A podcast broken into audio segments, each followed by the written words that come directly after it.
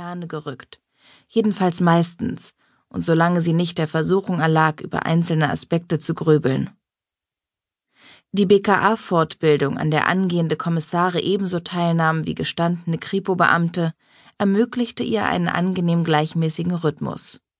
Seminartätigkeit, Gruppenübungen, Fallanalysen und Besprechungen, Einzelgespräche, Vorbereitung für den nächsten Tag, unterbrochen von langen Spaziergängen mit Cotti, einigen wenigen Telefonaten, viel Schlaf.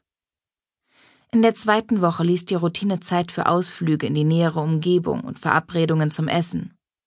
Ein sehr junger Kommissar machte ihr schöne Augen. Sie ging nicht darauf ein, aber es tat gut. Am letzten Abend ihres Aufenthaltes kehrte sie nach einer amüsanten Abschiedsfeier mit ausgedehnter Kneipentour erst spät auf ihr Zimmer zurück. Ihr Koffer war bereits gepackt. Sie hatte vor, lediglich für einige Tage nach Berlin zurückzukehren, Liegengebliebenes abzuarbeiten, an einigen Besprechungen teilzunehmen und gleich in der darauffolgenden Woche zu einer Konferenz nach Brüssel zu reisen. Ihr Diensthandy, das am Ladekabel hing, empfing sie mit hektischem Blinken. Drei Anrufe von Mark Springer, einer von ihrem Chef. Beide baten auf der Mobilbox um Rückruf, wobei Marks Stimme weniger nach Bitte als nach Forderung klang, ungeduldig und angespannt. Das passte zu ihm. Hannah tauschte einen langen Blick mit Cotti und sah dann einen Moment zum Fenster hinaus in den Park. Schließlich griff sie ihr Handy und schrieb Mark eine Nachricht. Fahre morgen Mittag zur Stippvisite nach Berlin zurück. Bin auch in der nächsten Woche komplett ausgebucht. Mark Springer, Anfang 30, war LKA-Beamter in Berlin. Die Zusammenarbeit mit ihm gestaltete sich nicht immer einfach oder gar harmonisch. Seine Teamfähigkeit verdiente diese Bezeichnung nicht. Mit seiner Schnoddrigkeit und seinem Hang zu Alleingängen eckte er selbst in Berlin immer wieder an. Doch davon abgesehen war er in ihren Augen ein hochbegabter Ermittler, der sich mit großer Leidenschaft in Fälle verbiss und niemals aufgab. Das durfte man ihm allerdings nicht allzu oft sagen. Hannah hatte sich in den letzten Wochen nicht ein einziges Mal mit aktuellen Fällen beschäftigt, schon gar nicht im Berliner Raum. Ihr war so gar nicht nach einer neuen Ermittlung in der Hauptstadt, zumindest derzeit nicht. Eine Minute später klingelte ihr Telefon und Marks Konterfei erschien auf dem Display. Hannah seufzte und stellte die Verbindung her. Es ist wichtig, erklärte er und sparte sich die Begrüßung, als hätten sie noch vor einer halben Stunde gemütlich plaudernd zusammengesessen. Ich denke, du kannst Brüssel absagen. Krüger ist übrigens der gleichen Ansicht. Tatsächlich? Und seit wann koordinierst du meine Einsätze? Hanna verkniff sich einen weiteren Kommentar. Wir brauchen dich. Es geht um zwei vermisste Berlinerinnen. Eine Frau ist vor zwei Tagen wieder aufgetaucht, als Leiche. Hanna setzte sich aufs Bett. Kollege, dein Eifer in allen Ehren, aber weißt du eigentlich, wie spät es ist? Nein. Was spielt das für eine Rolle? Hanna verdrehte die Augen. Hör zu, Mark. Morgen früh verabschiede ich die Seminarteilnehmer, mit denen ich die letzten zwei Wochen verbracht habe. Wir haben die Fortbildung heute Abend gebührend gefeiert und ich habe ein paar Gläser Wein intus. Mindestens zwei zu viel, um genau zu sein. Wir können gerne nach meiner Rückkehr. Ich schätze, du wirst ganz schnell wieder nüchtern, sobald ich dir die Einzelheiten erläutert habe. Unterbrach Mark sie in trockenem Tonfall. Liest du eigentlich keine Zeitung? Nicht mal online? Wenn ich unterwegs bin? Nein, Zumindest befasse ich mich nicht mit Verbrechen, schon gar nicht in Berlin. Und das Letzte, worauf ich Lust habe, ist, mich dafür zu rechtfertigen. Aha. Na schön, dann bringe ich dich am besten mal ganz schnell auf den neuesten Stand, entgegnete Mark unbeeindruckt. Die beiden verschwundenen Frauen sind entführt worden. Katja Mohr, Mitte 40, und Michelle Heckler, Ende 30, waren ehrenamtlich in einem Flüchtlingsheim für Minderjährige in Lichterfelde tätig. Auf die Einrichtung ist vor einigen Wochen bereits ein Brandanschlag verübt worden. Ein Zusammenhang gilt als gesichert. Heckler wurde vorgestern südöstlich von Berlin am Zeutner See gefunden. Man hat sie zu Tode gefoltert. Auch das gilt als gesichert. Die Brandenburger Kollegen haben sofort Berlin informiert, fuhr Mark unbeirrt fort. Ihre Haut ist mit eingeritzten Nazi-Parolen übersät. Habe ich jetzt deine volle Aufmerksamkeit? Hanna atmete tief aus.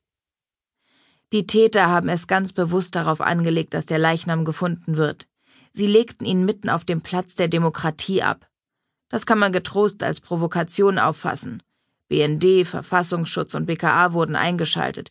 Die Kollegen vom Staatsschutz arbeiten eng mit sämtlichen Ermittlungsabteilungen zusammen, und zwar auf Hochtouren. Beim Staatsschutz spricht man übrigens von einer höchst beunruhigenden Entwicklung im rechtsextremistischen Milieu. Habe ich was vergessen? Hanna schloss für einen Moment die Augen. Keine Spur von der zweiten Frau? fragte sie schließlich leise. Nein, es ist zu befürchten, dass ihr ähnliches bevorsteht wie dem ersten Opfer. Vielleicht lebt sie auch nicht mehr, aber es gibt immerhin sowas wie einen Rest Hoffnung. Begründet er sich auf mehr als die schlichte Feststellung, dass die Leiche noch nicht aufgetaucht ist? Nicht wirklich. Verstehe. Wer hat die Leitung bei den Staatsschutzleuten? Ein Typ mit einem etwas schrägen Namen, gerade in einer solchen Ermittlung. Zurzeit hauptamtlich beim BKA Berlin tätig. Du kennst ihn bestimmt. Hanna wusste sofort, wen Mark meinte. Himmler, Daniel Himmler, Experte für Rechtsextremismus. Nun, bist du dabei? Die Frage stellt sich doch gar nicht mehr, dachte Hanna. Die politische Brisanz dieses Falles ließ weder Krüger noch ihr eine Wahl. Einige Sekunden blieb es still in der Leitung. Gib zu, wir haben uns vor gar nicht allzu langer Zeit als gutes Team bewährt, schob Mark nach. Anfangs war es etwas holprig, aber dann. Ja, erwiderte sie schlicht. Wir hören morgen voneinander.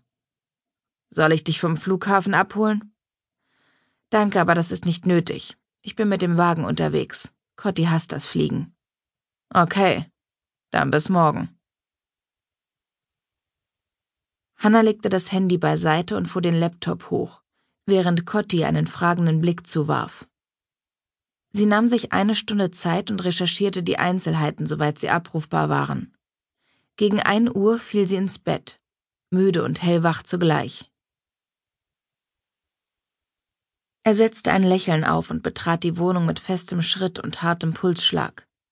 Im Laufe der letzten zwei Jahre hat er eine gewisse Perfektion darin entwickelt, die Spuren der beruflichen Anspannung von seinem Gesicht zu tilgen, gegen eine Maske heiterer Gelassenheit und Freude zu tauschen und gleichzeitig die Beklommenheit zu verstecken, die ihn stets ergriff, kaum dass er an Margret dachte.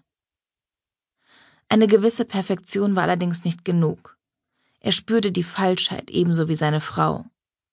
Dennoch erwiderte sie manchmal sein Lächeln, von ähnlich aufgesetzter Heiterkeit geprägt.